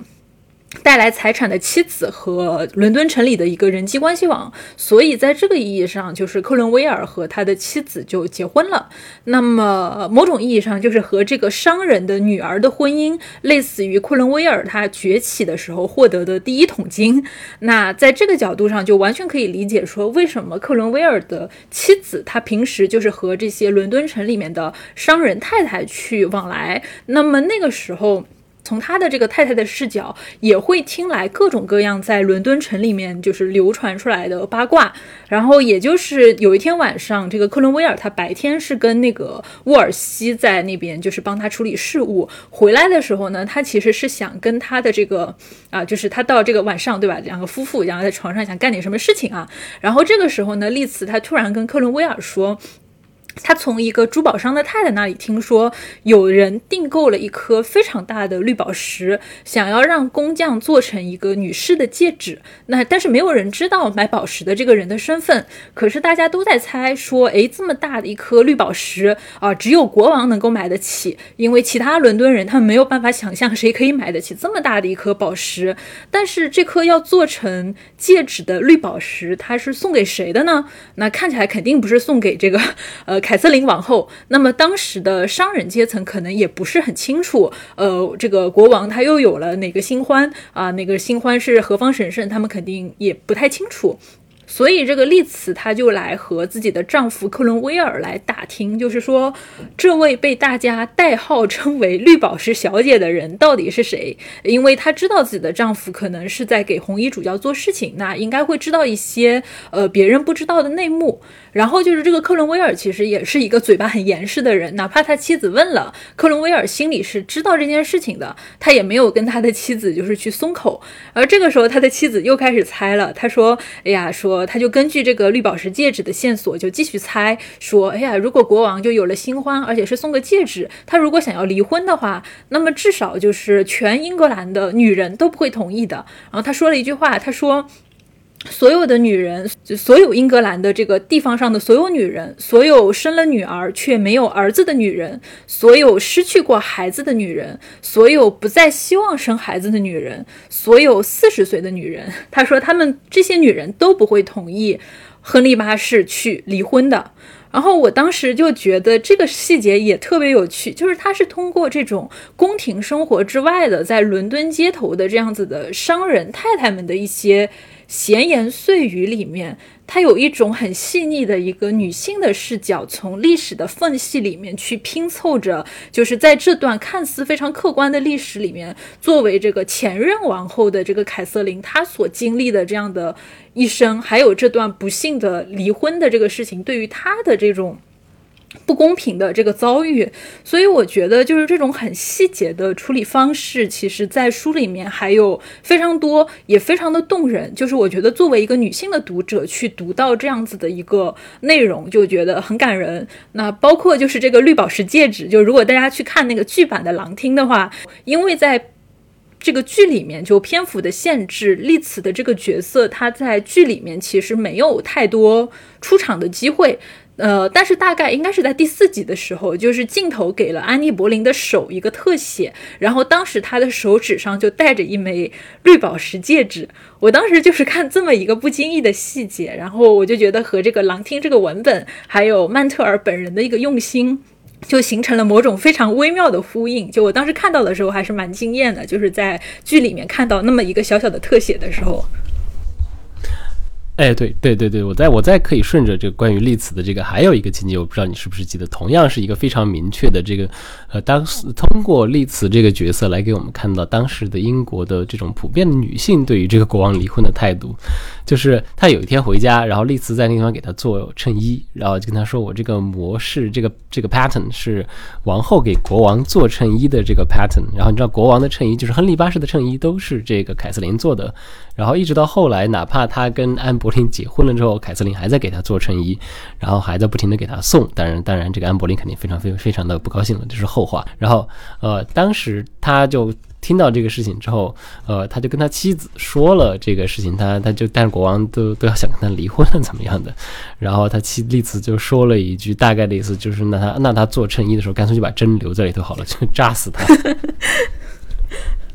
对，就这部分真的很有意思，就是他有大量的这个关于克伦威尔的家庭生活，他的这个妻子，然后他的孩子，然后他的这个，包括后来他妻子死去了，然后他的这个孩子，他跟就对，然后他他收养的各种孩子，他们家亲戚的孩子、侄子侄女，包括他们家的厨子、他们家的佣人，每个人都有一些你意想不到的戏份，但是这些人的出现，就是会让你。读到的这个东西，它不是一个空洞的这么一个故事，你真的是好像是跟着克伦威尔在走进他的生活，我们真的就是走进克伦威尔的生活，在了解他的种种细节。然后我还想再说一下刚才你说的关于听说这个事情，因为这个其实也是我特别喜欢这个小说的一个特点，就是它是怎么样处理这个历史材料的这个方面。当你跟着一个没有办法站到一个知道一切的这么人的一个角色地方，你跟着克伦威尔，他的你只能看着，当他的圈子扩大，他才能够亲自去见证一些历史事件。那么那些他不能亲自见证的或者无法确认的这样的流言怎么办呢？听说。所以我们会看到克伦威尔不停地听到别人告诉他这个，有不停的各种各样的人给他传闲话，比如说那些女官，比如说玛丽柏林，所有的人都会向他来传话。他虽然我们没有办法直接读到安柏林的内心，不能直接读到亨利八世的内心，但是安柏林是怎么样操纵亨利八世的，这一切故事都是玛丽柏林来传话传给他的，对不对？然后还有像其他的这些大臣们的故事，就是吃饭的时候，这个谁又来告诉他了？呃，那些会来给他传话的人，就比如说。呃，后来成为了坎特伯雷大主教的 Cramer 这样的一些人物，他们是在真实历史上可能接触这些事情，甚至真实历史上这些事情都是他们做的。那但是呢，因为有种种原因，我们不是特别确定，没有办法百分之百的找到确定的历史材料的时候。曼特尔就会有这么一个方法，让听说这个 heresy 这个就是我听说谁谁谁在什么地方这样的一个模式，就让我们其实，在生活中经常也会遇到的这样的一个信息模式，呃，出现在了小说里，呃，用这样的一个方法进一进一步的把这个史料和小说之间这个虚构的距离冲得非常非常淡。你很多时候完全都没有意识到，这个看起来非常像日常对话，就包括你刚才讲的这个绿宝石戒指，它其实是一个历史记录当中的闲笔，或者看。只是一个孤证，你没有办法用别的材料来证实。这种是历史学家会非常谨慎处理的东西，而对于小说家来说，它实在是太迷人了。所以小说家可以用一个“我听说”这样的办法，然后让这些呃不那么确定的历史材料进入我们的这个小说当中。那这里就提到，就很多人在讲到朗听的时候，也讲到他写。呃，他写作的这个时态用的主要是在现代时代写，包括我之前听那个曼特尔他自己在一个节目里面讲，就是他把狼听写成现代时这样的一个时态的时候，他的出版的这个编辑一开始也会跟他在这个事情上互相 battle，就是说之前没有人这样去写历史小说，呃，然后你这样写可能是会有一些问题的，呃，然后然后曼特尔他其实一开始好像也是有根据他编辑的这个意见去进行修改，但是他自己就是又改来改去的，又觉得还是现代史是最好的一个状态。呃，首先是这样的，不光是历史小说，而是通常情况下是所有的小说都是用过去式写的，就是。因为中文是一个没有时态的语言，可能你在中文里讲这个，大家会稍微觉得有点抽象。但是，比如说在欧洲的这几大语言里头，写过去的虚构故事，它都有一个非常明确的时态标志。法语也是一样的，法语小说也是有一个特定的时态写成的。那英语小说它就是固定的，我们都是以过去时间为基准来写，因为这个这个跟我刚才提过的这个小说的源头是有关系的。因为这个最开始出发的这个假设就是我们是在讲过去的故事，你知道，讲故事开头。很久很久以前，对吧？所以过去时是一个标配，呃，不光只是说在历史小说当中，而是说基本的小说时态它就是过去时。所以曼特尔这个写法，其实他挑战的东西就在这个地方，他不想，他想让我们做的是。我们要像当时的面对自己现在的生活一样去面对这一切，好像这些就是我们生活里头会碰到的人。我们要做的判断，我们要如何通过观察一个人的行为来对这个人下一个判断等等。呃，这一切的一切都是发生在当下的这个事情，所以他的这个时态选择是跟他整个小说的设计没有办法分得开的。呃，但是这个可能对中国读者来说想起来比较抽象。呃，但是你。读英文的时候，这个感觉还是挺明显的，尤其是在刚开头。但但可能也就大概读个十来页，你也就忘了这件事情，就很顺的读下去了。刚开始的时候，的确是会很奇怪，你会觉得，哎，等一下，这个小说怎么是现在时写的？那我觉得《狼厅》里面其实还有一个特别有意思的设定，就是他给这个克伦威尔在这个玛丽柏林和安妮柏林之间，他是某种意义上是设置了一条类似于。感情线这样的一个状态，或者说他是克伦威尔，他周旋在安妮·柏林和玛丽·柏林之间的这种略带暧昧的这种关系，我当时觉得这个事儿也挺有趣的，就甚至它还有那么一些合理，就有一点点类似于就是呃另一个柏林家女孩里面所展现出来那个竞争关系，因为安妮和玛丽之间的这个关系多多少少是非常有呃张力的，主要是两个人身份也很尴尬。当这个安妮·柏林她成功的获得了亨利八世的心的时候，那玛丽其实相当于已经是一个呃这段竞争关系里的失败者。在书里面其实也有很多的描写，就是讲呃玛丽她在这个。某种意义上是非常嚣张的，这个安妮的这个状态下被他踩在脚底下呼来喝去的这样的一种憋屈。那么，作为被国王抛弃的一个前任的情人，那玛丽的处境其实非常的微妙，因为她已经不能再给柏林家带来任何权势上的好处了，就所以她不得不小心翼翼的像个就小透明一样跟在安妮的身后，然后看着安妮的眼色去讨生活。但是与此同时，她。你又能感受到玛丽·柏林，她其实是有自己的一些小心思的。她对于安妮踩在自己头上的那种傲慢，其实还是挺不满的。所以她时不时又要耍点小心思，在给这个克伦威尔传消息的时候，又要说几句就是酸溜溜的话去讽刺一下呃安妮·柏林。那我觉得好像在这个意义上，就是玛丽·柏林和这个克伦威尔他们之间的这种。某种意义上，这种暧昧的关系，它其实包含着一种同病相怜的同盟者的感觉。就因为这个时候刚刚进入到安妮·柏林门下的这样的一个克伦威尔，他对传说中的。安妮·柏林是包含着一种非常谨慎和小心的态度，然后他也非常摸不准，就是安妮·柏林的这样的一种态度，所以每一次他要去见安妮·柏林的时候，都能感觉到他的这个态度是非常的小心，然后某种意义上他是非常需要玛丽·柏林的通风报信，给他提供一些安妮的消息啊，在见面之前跟他说一下，哎，安妮现在心情怎么样？他最近又做了一些什么事情？然后与此同时又能感受到，就是玛丽的这个处。处境让克伦威尔其实觉得很同情。我觉得中间他甚至有设计过一个情节，说玛丽她甚至考虑过要不要嫁给克伦威尔。呃，因为这个时候。克伦威尔的妻子已经死掉了，所以在这个意义上，就是玛丽她也考虑，就是她目前的这个情况一直跟在安妮·柏林背后，呃，非常的就尴尬，所以她也希望能够通过克伦威尔去改变自己的这样一个命运。那那个克伦威尔和玛丽·柏林之间的这条若有似无的暧昧就非常的有意思。但是克伦威尔和玛丽之间的这个暧昧的情感关系其实并没有维持很长的时间。伴随着克伦威尔政治地位的提升，其实很快他和玛丽·柏林之间这种同病相怜的同盟者的暧昧的情愫很快就消散了。因为很快，当克伦威尔获得了更多权势的时候，他更加的接近了安妮·柏林，然后他的立场和他的一个呃所站的这个高度就更类似于。像安利柏林这样子更有权势者的一个位置，而他对玛丽柏林的这种关照和呃同情，更多的时候也变成了一种，就是你站在一个比较高的位置的人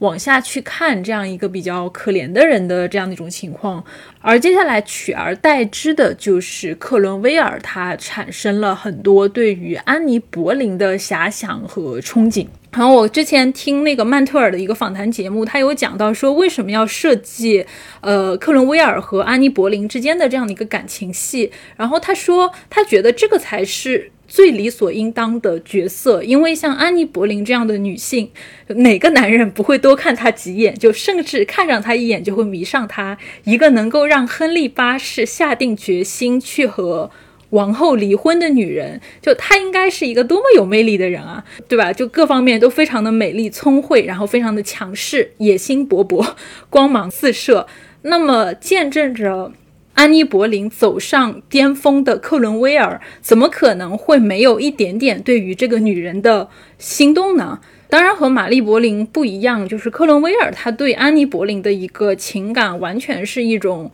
仰视和幻想的状态，就这是一个他连裙摆都不能去沾的女人，所以就是他想到的最出格的事情，也不过就是有一次他在觐见安妮柏林的时候，他幻想就是自己把手放到了安妮柏林的胸上，然后这个细节就是狼听的这个剧里面也有，就我刚才讲到的这个绿宝石戒指的特写，就也放在这个场景里面，就。我又觉得这个曼特尔在设计人物之间的这种互动的关系的上面，他其实是在原本的我们所知道的一些历史的现实中，他添加了很多人物的一个情感的互动。就为什么你会这样做，以及为什么最后就是人物的关系会推到这样的一个份上？我觉得在这个意义上，其实他的这个狼听写的也，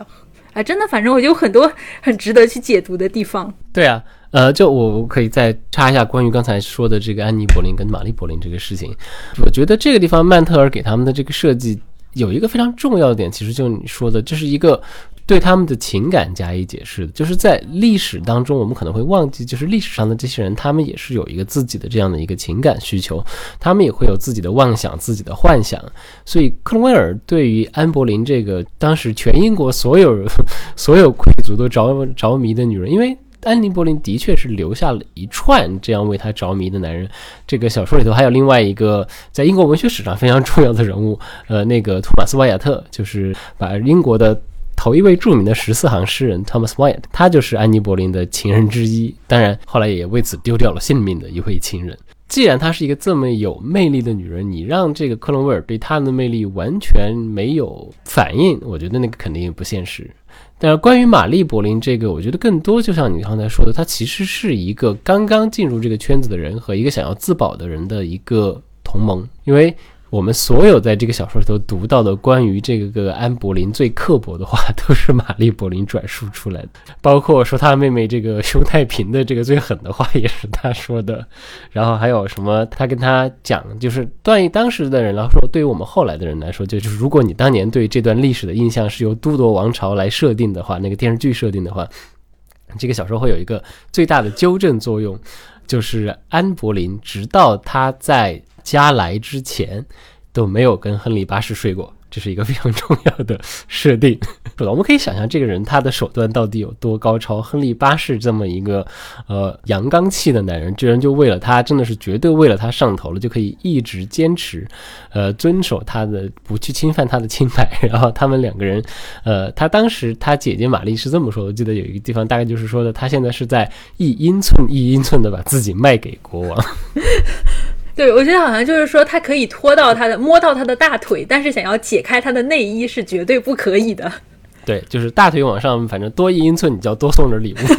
然后他中间还有说到，就说那个呃，当时克伦威尔还猜，就是国王那么急切的想要娶安妮·柏林，是不是因为她怀孕了？然后那个玛丽·柏林说，哦，她的腰围我最清楚了，多一寸少少一寸，就是我都非常的清楚，她不可能跟亨利已经发生关系的。对对对对，就他他们家的人，就是柏林家的人都会说，就包括后来他他舅舅诺福克也会说，就是他要是现在怀孕就好了，这事就简单多了，国王就没有什么好犹豫的了。的这个安妮·柏林的一个钓鱼大法，就是他的对于亨利的一个吊着他的一个点，就是他把自己呃塑造成一个非常。就是怎么说呢？就是虽然她这个不能叫真女吧，但是她就是这个童真的形象。因为我们待会儿可以讲一下，就是贞操这件事情对于亨利八世为什么那么的重要？对，而且他非常的想要个儿子。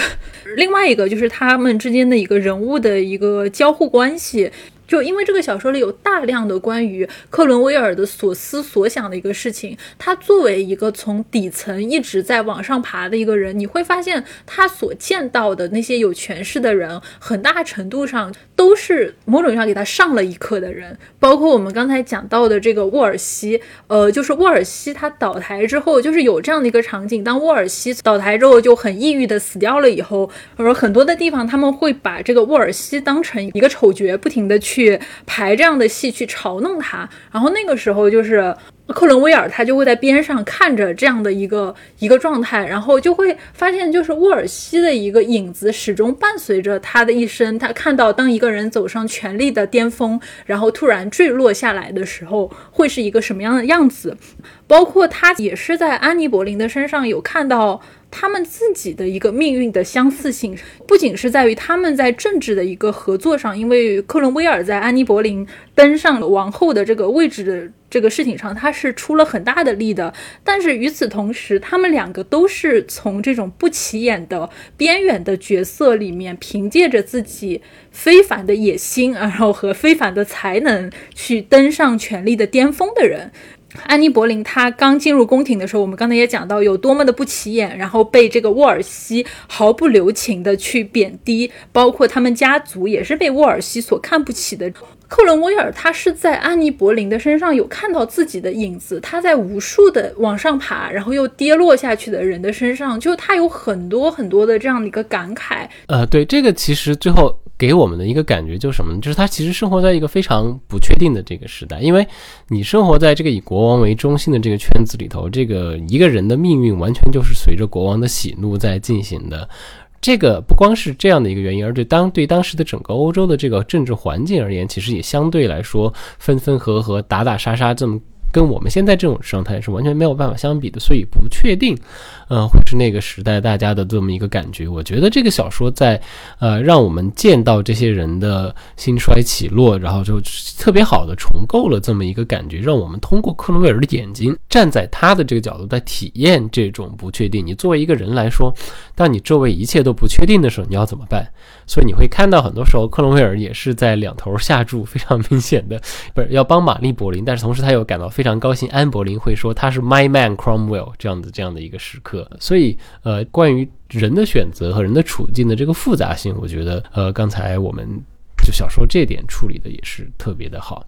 呃，对，刚才我说到的玛丽柏林，我又想起一个事情。呃，就是，呃，这个可以说明这个曼特尔啊，他在这个地方作为一个小说家的一个手笔，就是历史上，呃，玛丽柏林的确是后来就是可能很有可能就是他们两个人是为爱结合，她后来那个丈夫那个 William Stanford，因为他就是一个小贵族，很穷的，然后也没什么钱，然后她最后就嫁给他，然后最后几年就生活在贫困当中就没了。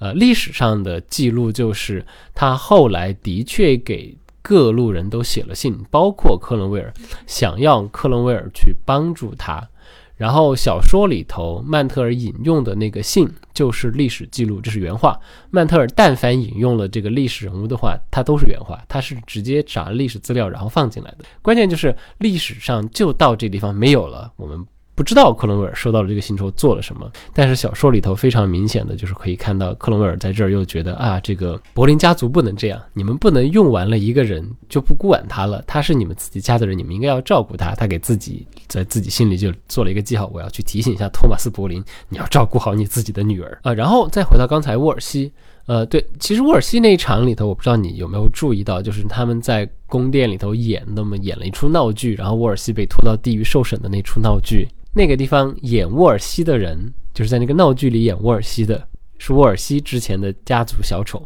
而且是当沃尔西自己要这个，呃，当时国王要把他从他的宫殿里头赶走，因为要把这个呃 York Palace 给安柏林了，所以呢，他是觉得自己要不行了的时候，他就会给大家找后路，他给这个小丑找了后路，是他把小丑送给国王，然后送给安柏林这个地方，这个小丑等于最后背叛了他。然后，呃，克伦威尔就非常生气，你怎么可以来演这个角色？然后他在这个非常愤怒之后呢，他就在这个宫殿里头到处走。然后，因为他其实就是这个 York Palace，就是之前沃尔西跟呃克伦威尔就在这个地方，然后在做各种各样操作。然后这是他看着他修起来的这么一个地方，他就边走边看。然后沃尔西的种种回忆又不停的杀回来。然后我当时读到这个地方的时候，我也觉得，呃，小说里头的这个安排真的是一个非常自然的这么一个处境，就是当我们站。在克伦威尔的角度，呃，试着用克伦威尔的方法来理解这个世界的时候，就很自然的就会产生这么样的一些情绪。然后，虽然这些情绪你，呃，你不能说它对这个整个情节的推动有什么特别大的作用，但是它就是靠这些情绪这样的一些细节，一点一点、一点一点，给我们一个非常丰富的克伦威尔的形象。呃，然后，所以我觉得这是这也是这个小说特别厉害的一个地方。对，然后皮糖就是它这个叙事就简单多了。就觉得没有像那个《狼厅》一样那么的厚，然后以及那么的复杂。我当时就是看到这两个书的之间的一个结构的对应的时候，也觉得非常的精妙。这个《狼厅》的开头，除掉这个第一场，就是克伦威尔被他的老爸打得满地找牙的那一场，其实故事的一个真正的开头，应该算是亨利八世他迷上了安妮·柏林，然后下定决心要跟凯瑟琳去离婚。就开头就是亨利八世移情别恋，然后想要离婚，而到结尾的时候是托马斯·莫尔的一个斩首作为小说的结束。而到了第二本《提堂》开头的时候，是再一次是亨利八世移情别恋，他爱上了他的那个后面的第三任王后简·西摩，然后他当时也打算要和安妮·柏林离婚。而到这个小说的结尾，又是一场斩首，就是安妮·柏林的死刑作为小说的一个终结。就是你读完第一本，然后接着去读第二本的时候，两本书这种结构的呼应也是非常有趣的。对，我觉得他的两本书。到书跟书之间，你都其实不太好把它们当做分开的书来看，我它就像一个特别漫长的电影，第一部和第二部的感觉。包括有人就是去问那个曼特尔说：“我看你的小说，就感觉你的小说里面充满了各种各样的死刑。”他还专门有人跟他讨论，就是英国他这个历史上 死刑的各种执行方式。我记得当时那个主持人他还去问曼特尔说：“呃，像这个断头机，然后斧头，还有这个剑，如果说你被判死刑的话，你会选哪种？”我觉得还是很好玩的，就是他这个小说里面去对于当时历史场景的一个呈现，就真的各方面的一个状态都非常的好。呃，如果有听众朋友在犹豫那个三种死刑刑具要选哪个的话，请不要犹豫。直接选择断头机，这是一个最最不容易出事故的模式，一刀断头不会有更多的痛苦。因为在这个小说当中，其实有很多这样的一个细节，关于死刑，就是一方面这个的确是当时的这么一个时代氛围的一部分，那就是一个大家要去看杀人的时代，然后死刑是一个非常重要的一个社交场合了，可以说是。而且这里头因为有很多人，他们都是被判叛国罪死的嘛，就包括这第一本的结尾，呃，第第一本的结尾是托马斯·莫尔的死刑嘛。如果在当时的英国法律之下，如果你是判叛国罪的话，你的那个死法它是有一个著名的刑法，那个就叫 hand drawn and quartered。就是先吊，但是把你吊个半死，不会把你吊死，然后再把你从脚架上放下来，开膛破肚，就趁你还活着，把你的肠子给你抠出来，然后把肠子给你绕到你的脖子上，然后最后终于把你给折腾死了之后，还要把你大卸八块。所以这个是叛国罪专用的死法。这个就是可以解释为什么说小说结尾这个托马斯·莫尔他是被一刀砍头，这个事情是国王对他大施慈悲这么一个事情。因为你是一个名人，因为我们曾经有美好的过去，我决定不对你处以这个叛国罪的极刑。大概就是中国法律，你本来判了凌迟，我不给你不给你凌迟，我们改一刀之刑，一刀砍死。呃，所以这这个的确就是。像像我说的，就是如果你是一个热爱过去、热爱历史的人，这样的这种非常呃血淋淋的细节，也是会让你觉得，虽然你不太好意思公开说你对这种东西特别感兴趣，但是当作者用这种特别巧妙的手法写出来的时候，你还是会忍不住。而且，的确在小说当中，这种死亡的确对人物形象也有非常重要的一个作用。我不知道你记不记得有一个情节，就是在托马斯·莫尔要判死刑的时候，哦，这个克伦威尔突然在想了他小时候的一个回忆，就是他还很小的时候，第一次看。看到这个人被烧死的时候，就是他有一次离家出走，然后因为他在他家又坏了？事儿，然后他爸要揍他，就是又是一个家暴少年离家出走的故事。结果莫名其妙的就在刑场上围观了？一个，当时的也是因为是个宗教审判嘛，所以这个女的她也是一个等于也是一个呃激进教派的教徒，然后也是这么一个新教徒，最后就。被烧死，然后他详细描述了这个火刑的执行，包括这个人被烧死完了之后，呃是怎么样的，还要有一批人要负责用铁棍把他的这个骨头给他敲碎掉，然后他后来。就一个小孩嘛，十二岁小孩在那看。结果后来等到这帮行刑的人走了之后，这个女人的朋友跟她的教友们就过来，在地方到处找她的骨头，要把她重新给她收收尸，给她收走。然后其中有一个人还用这个死刑的，就等于是混着这个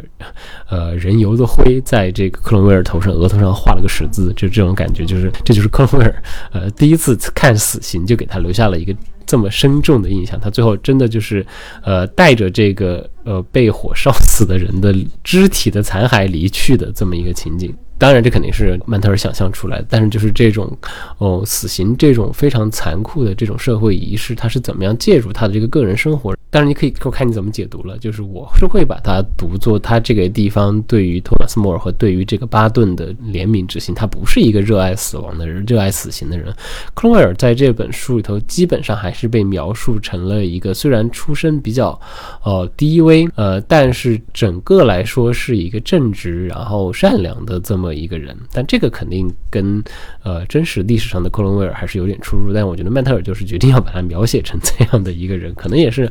呃出于小说家的考虑，对于读者来说有一个这样的叙事的焦点，而不是一个彻头彻尾的恶棍，总是会让人更容易接受的。小说的主人公还得是个好人。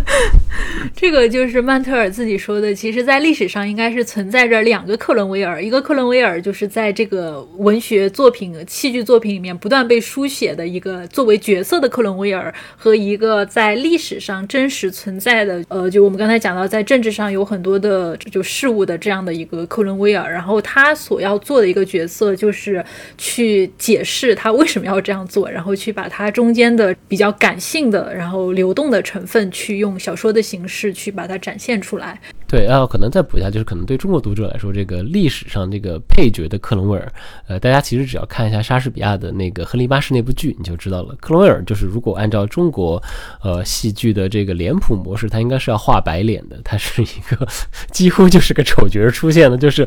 国王让我干什么我就干什么，我就是国王的狗那种感觉。对啊，小说里面也有讲过很多次，是包括像这个沃尔西对他和亨利八世对他，本质上就是一种，这是一个非常好用。的人，因为出身非常的卑微，感觉做事情又特别下得了狠心，所以就用他的时候就可以把它当成一把刀来用，当成狗来用，这样的这种他崛起的一个本质，就是有点跟这个狼听这个名字就是呼应。很多时候，他就像是这些权贵们的一条，就是养的一条狼，就让你咬哪儿你就咬哪儿的那种那种角色。对，但是就是这个小说你读完了之后呢，你会感觉深深的在理解了克伦威尔，你会觉得他其实是在。某一种合理的框架下，在做尽自己的努力，在做各种各样的事情。他不是一个单纯的说国王让我干什么，我就毫无法则、毫无原则的一定要去做什么的这么一个人。就我觉得曼特尔就是在把这样一个人物塑造出来，这个这一点上的确特别厉害。哎，哥，刚才都提到了狼厅，我发现我们讲了这么久，其实没有给大家解释一下这个题目。虽然这个在小说里头的确，克隆威尔他引了那句非常著名的罗马谚语嘛，就是这个叫做 “Homo homini lupus”。呃，人和人之间就是互相就，呃，就是最恶、最最恐怖的敌人就是人，人好像会化身为狼，呃，捕猎自己的同伴人类，这么一个罗马的这么一个谚语，好像显得他好像，嗯，克伦威尔特别这么一个狠毒的这么一个人，呃，但其实他引这句话的时候，他是在说别人。然后，呃，另外就是狼厅这个地名其实是一个转折点，因为它是在。小说的最后才会有 To Wolf Hall 这么一一章，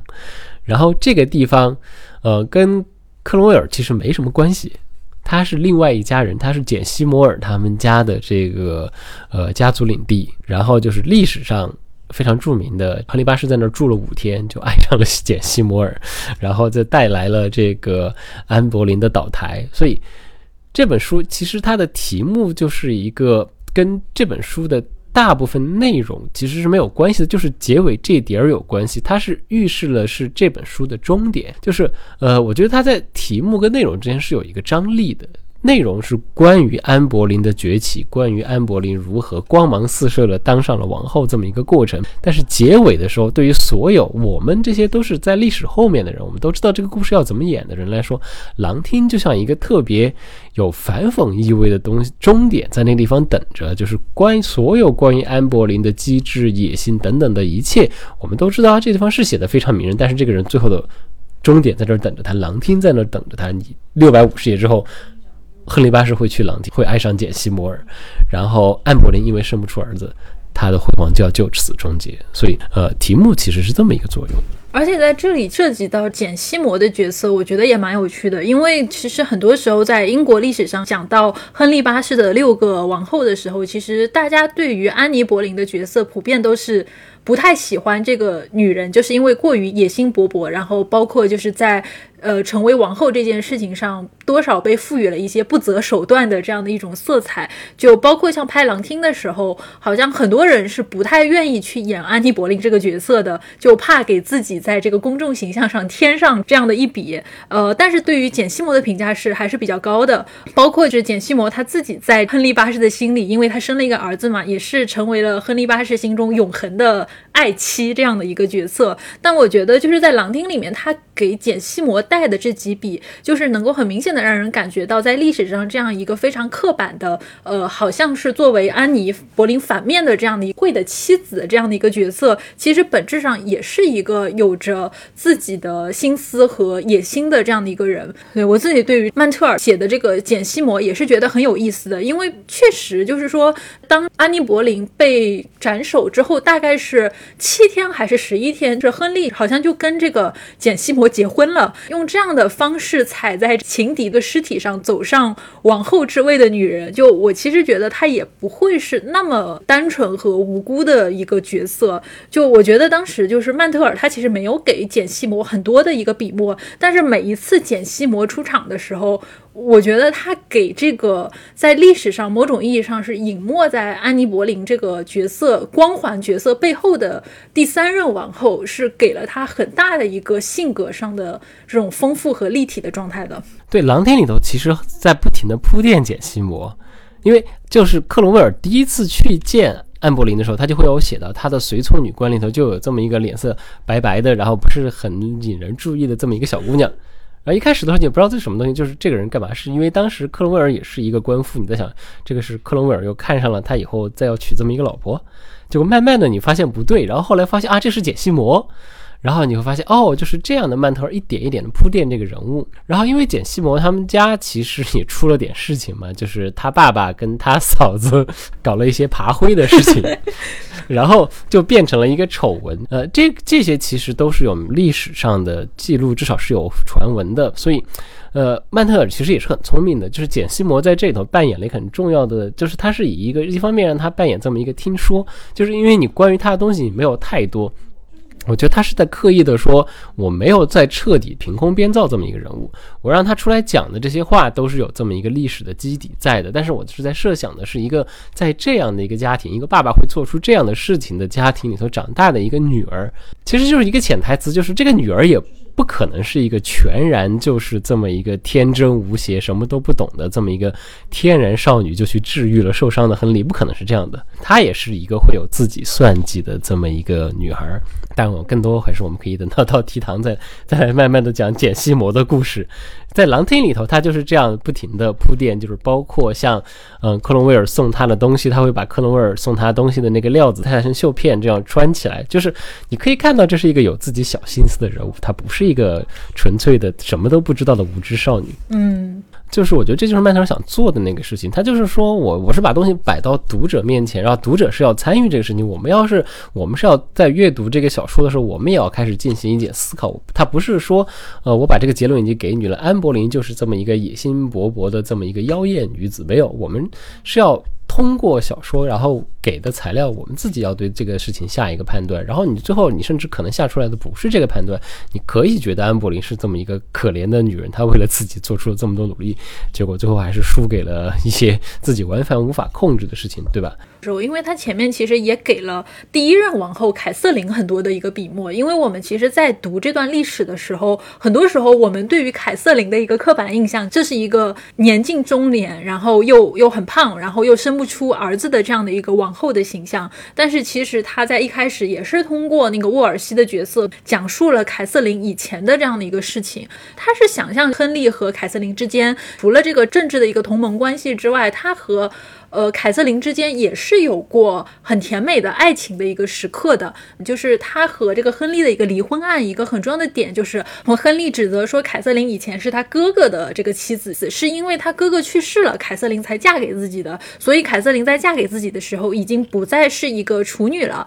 那么在这个事情上，就是亨利是有很大的一个执念，就是说她是我哥哥的妻子，而不应该成为我的王后。那么他以这样的一个借口要和凯瑟琳离婚，但是小说。这里面他有大量的一个笔墨去描写，就是曾经的亨利，因为凯瑟琳应该是大他。六到七岁，那凯瑟琳曾经和这个亨利的哥哥亚瑟定下婚约的时候，亨利他其实是一个作为二儿子，是一个无缘英国王位的这样的一个次子的角色。那么其实凯瑟琳的身上是凝结着很多呃年幼的亨利对于权力，然后对于女性的各种各样的幻想。呃，所以当他最后成功的就是在他哥哥死后把这个哥哥的妻子娶到手的时候，他内心也曾经有过这样子一个。年轻的不太成熟的男性对于一个成熟的、优雅的、美丽的女性的一个憧憬和向往，而这种爱情的幻想，其实在很大程度上对于年轻的亨利来说，也构成了他内心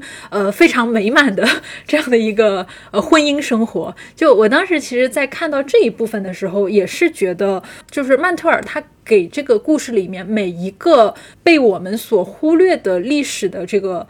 女性，尤其是女性，她给了很多的一个笔墨，然后很多的对于她们情感生活，包括到婚姻生活这样一个起起落落的一个描写。那尤其重点就是对于这个亨利，他非常强调对于女性的一个贞操的热爱，就是以及包括他对于儿子的一个执念，其实也有非常直接的这样的一个描写啊。对，所以我们终于讲到了亨利八世的处女情节故事了。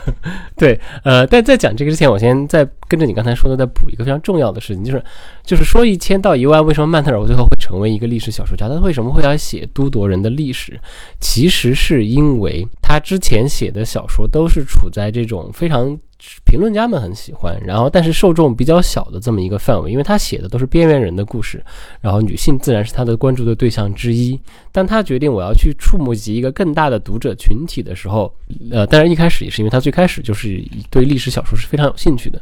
然后他来选择这段历史的一个重要原因就是这是一围绕着女性建构的历史。跟通常的历史记录相比，你在这个时候可以找到更多关于女性的记录，哪怕只是说围绕的是凯瑟琳、跟安柏林还有玛丽柏林他们这些我们都熟悉的历史人物。但是相对于其他历史时段来说，女性可能非常少见的在这一段历史当中扮演了一个非常重要的角色。所以，呃，曼特尔选择写这段历史，其实还有这么一个原因。呃，回到这个亨利八世同志的这个处女情节问题上，呃，对，刚才阿卓其实已经说了，他有这么一个。对于作为自己的欲望投射，因为他毕竟是王位掉到他头上来的这么一个人，他哥哥比他大五岁，然后从小就是被作为继承人在培养长大的，然后也有各种各样标准的继承人的操作等等，所以，呃，作为这个二儿子，呃，他从小只能仰望自己的哥哥亚瑟，然后包括亚瑟的妻子凯瑟琳，呃，实际上，呃。这一部分曼特尔其实不太需要虚构任何东西，这一部分真实的历史记录就可以非常明确的给你展示这一点。首先，这个 亨利八世的哥哥亚瑟结婚的时候，主持婚礼的人是谁呢？是亨利八世。他那时候就十十岁，应该十岁，他哥哥十五，他十岁，然后在伦敦主持了他哥哥的婚礼，然后就作为这个王室的这么这么一个执行人参与的，然后在那天婚礼的晚上，他当众反正大跳非常出格的舞，就是当天就已经在抢他哥的风头了。等到他哥哥去世的时候，他哥哥怎么死的具体不知道，嗯，就是反正非常突然就死了，然后他才十二。然后是他爸最开始让他继续娶凯瑟琳，因为凯瑟琳是西班牙的公主嘛。然后当时，呃，他爸亨利七世是觉得，一方面是这个联盟要继续下去，那儿子死了换一个儿子；另外一方面还有一些非常实际的原因，就是不想退嫁妆呀。这个要是呃儿子死掉了，刚刚结婚就死掉了，我还要把这个媳妇儿还回去的话，我还要退他们嫁妆的。然后凯瑟琳他爸爸斐迪南应该是斐迪南一世吧，然后也不想。打破这个联盟，但是关键就是在于，在这个时候，其实已经埋下了一些后来会涉及到亨利八世离婚时候这么一个伏笔，就是。在他把呃女儿改嫁给这个亨利八世的时候呢，亨利其实为了不退这个嫁妆，他就必须要在当时的文书里头明确，就是他的儿子和凯瑟琳的这个婚姻，他们已经圆过房了，因为这个才是标志这个婚姻彻底执行然后有效的这么一个标志。如果他们两个人没有圆房，那么这个婚姻是无效的，可以取消的。那就我还得还钱，我不要还钱。所以这个后来。在当时，这两位老国王看来都不是什么问题。斐迪南反正想着一定要把女儿嫁走，亨利八世想着我不要还钱，然后我还想想要这个媳妇儿，所以就留下了这么一个文书上就有这么一个证据，然后这个后来就会成为亨利八世离婚的时候他会列举的证据之一，也会成为这个凯瑟琳没有办法很难辩解的这么一个东西。呃，就是他没很难辩解说她还是一个真女。然后另外一个就是等到亨利跟凯瑟琳第一次注意是订婚，因为他那时候只有十二岁。然后就算是在中世纪的这个欧洲，他们也有一个合法的这个 age of consent 这么一个和同意年龄。对男子来说，你要到十四，你要到十四之后，你的这个婚姻才能是有效的。所以他们十二岁，他爸宣布他跟凯瑟琳订婚的这个时候呢，他其实是有两年的反悔时间的。然后后来他的确是反悔过的。就是在后来，呃，他就公开的说过一次啊，我这个他是我嫂子啊，我我们这个其实是不合规矩的，呃，但是年轻的亨利八世对凯瑟琳绝对是有感情的，因为当他爸突然去世，然后他继承王位之后，他当了国王的。第一件事情就是宣布他要跟凯瑟琳再结一次婚，因为现在他已经十八了。那这次的这个婚姻就不仅仅是一个口头承诺的婚约的问题了，而是一个真实的这么一个婚姻。当时的他的谋臣们，包括沃尔西，他们都是反对的，因为呃，你现在反正这个凯瑟琳这个事情就已经拖了这么多年了，也没有人会来说要还他的嫁妆这个事情呢，这个也也很难呢再闹腾下去了。你没有必要再来娶她了，你完全可以再娶另外一个人，但是他就是要娶了凯瑟琳，然后甚至还要。专专门的呃，再次昭告天下，然后举行了盛大的这个两个人一起的加冕仪式。所以你能看到亨利八世这个人，他的这个个人的性格，就是这个呃，英国的企鹅不是出了一套这个企鹅君主系列嘛？然后企鹅企鹅君主系列里头那那本写亨利八世的就说了，就他这个人的性格就是这种特别走极端的性格，然后他的这个劲儿上来了，他对这个人爱的时候就是爱得不得了，然后他就一定要做，为了他什么都不管不顾。但其实同样的这个性格，呃，后来就会导致他抛弃凯瑟琳，然后要选择安柏林嘛。然后他跟凯瑟琳的这个婚姻，其实接下来这么多年都没有出什么大问题的。你看，他有生了玛丽，然后还有生了那么多虽然没有活下来的孩子，呃，但是慢慢的这个亨利，他在这儿产生了怀疑，呃，这个怀疑。呃，就会围绕着他对这个凯瑟琳的这个贞操问题开始展开。这是为什么呢？因为他后来一直生不出儿子，非常焦虑的时候呢，他就在圣经当中找到了这么一句话，大概的意思就是：你如果一个人娶了他兄弟的妻子，就等于见到了他兄弟的裸体，这样是要被受到惩罚的。他会变得 childless，然后他就把这个事情解读成了这个圣经里头所谓的这个 childless，意思就是没有儿子。那作为一个国王来说，我怎么可以没有儿子、没有继承人？这是一件多么糟糕的事情！所以多年没有继承人的这个焦虑之后。他就回来反过来看自己跟凯瑟琳的这个婚姻，然后他就觉得啊，我被骗了，这个怎么可以这样？她是我的嫂子，我怎么可以跟她结婚？我们这个婚姻这么多年都是无效的，我生活在一个虚假的婚姻之下，就是这个虚假的这这么一个婚姻让我受到了上帝的诅咒，所以我没有继承人，就是因为凯瑟琳她不是一个真女，她已经跟我哥圆过房了，所以我需要和她离婚，呃，我需要再来找一个新的妻子啊。这时候安布林出现了，所以大概的。历史背景是这样的，呃，在这个地方，基本上曼特尔真的不太需要虚构什么了。我觉得这个真实的历史故事本身的这个传奇性就已经够强了。在这个意义上，其实安妮·柏林她虽然她自己主观的这个魅力和野心都非常值得肯定，但好像确实她确实出现在了一个正正确的时间，然后某种意义上刚好这个亨利八世他确实也需要这样的一个。就意愿上是需要这样的一个角色，能够帮他去推动离婚的这个事件。那但当然也很重要的一个事情，就是他自己的魅力肯定还是很有关系的。因为在他跟凯瑟琳的婚姻存续期间，他也有过好多情人，比如说他还有个私生子呢，那个 Mary Blunt，对吧？他还有那个呃 Richard Fitzroy，是这么这么一个 Fitzjames 这么一个私生子在这个地方，这是一个他承认了的私生子，就是所以呃。安柏林的魅力还是不可挡的啊！对，今天聊了很多特别大的东西，我觉得我们基本上把这个小说从大框架也好，还有这种哦关于它的语言的特质也好，结构的叙事的设置都给大家讲了很多，呃，但是还是忍不住再想多安利大家一点，就是关于种种的这个细节。呃，跟很多别的历史人物不太一样的，就是我们其实大概知道托马斯·克隆威尔是长什么样的，因为有一个非常可靠的肖像。这个可靠的原因不光是因为克隆威尔是一个著名的历史人物，也是因为他的这幅画的作者是非常著名的这么一个人。画他的肖像的人就是著名的这个荷兰艺术家这个汉斯·霍拜是 h 拜给他画的肖像，这个肖像也是美术史上非常著名的一幅画。然后你可以在这个肖像里头找到克伦威尔在手上戴了这么一个青绿色的戒指。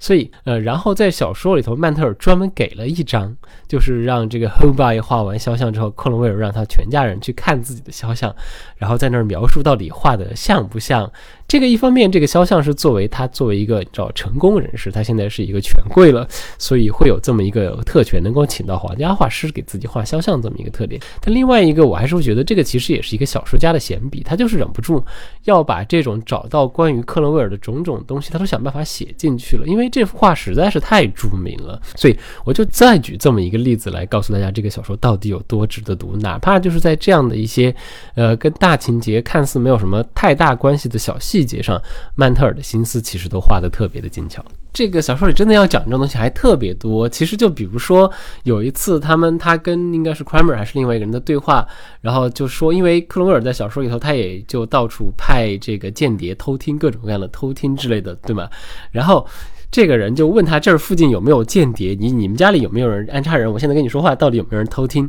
但是他这个英文里头他用的是什么词呢？他说的是 Is there anyone behind the arrows？任何读过英国文学的人都知道这个地方在指什么。曼特尔这个地方在引哈姆雷特，他在引这个哈姆雷特刺死他那个菲利亚他爸那一场戏，就是他爸藏在呃这个窗帘之背后偷听他和他妈说话那一场戏。所以，呃，这里头其实还有很多这种出在印，呃，暗指文学史或者是暗指历史上很多著名事件，或者是文学上著名瞬间的这种时刻。所以，哎，again，这个小说真的，呃，基本上每一句话都塞着作者的机心。那我们今天讲狼厅，其实就讲到这里了。根据狼厅的结尾，到了这个安妮·柏林成功当上了英国王后，到后面提堂的时候，他整个过程就是描述安妮·柏林当上王后之后的三年，啊，她和克伦威尔之间某种呃微妙的这样的互相之间的一个权力关系，以及到最后安妮·柏林的一个。就是彻底的倒台是第二本的那个内容。那我们后面有时间的话，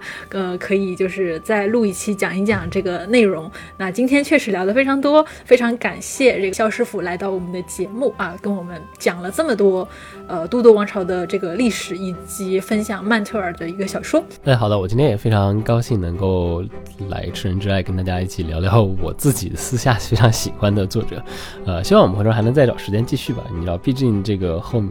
还有一千多页的内容可以让我们慢慢聊，这也太狠了！我觉得这个第三本九百页太狠了。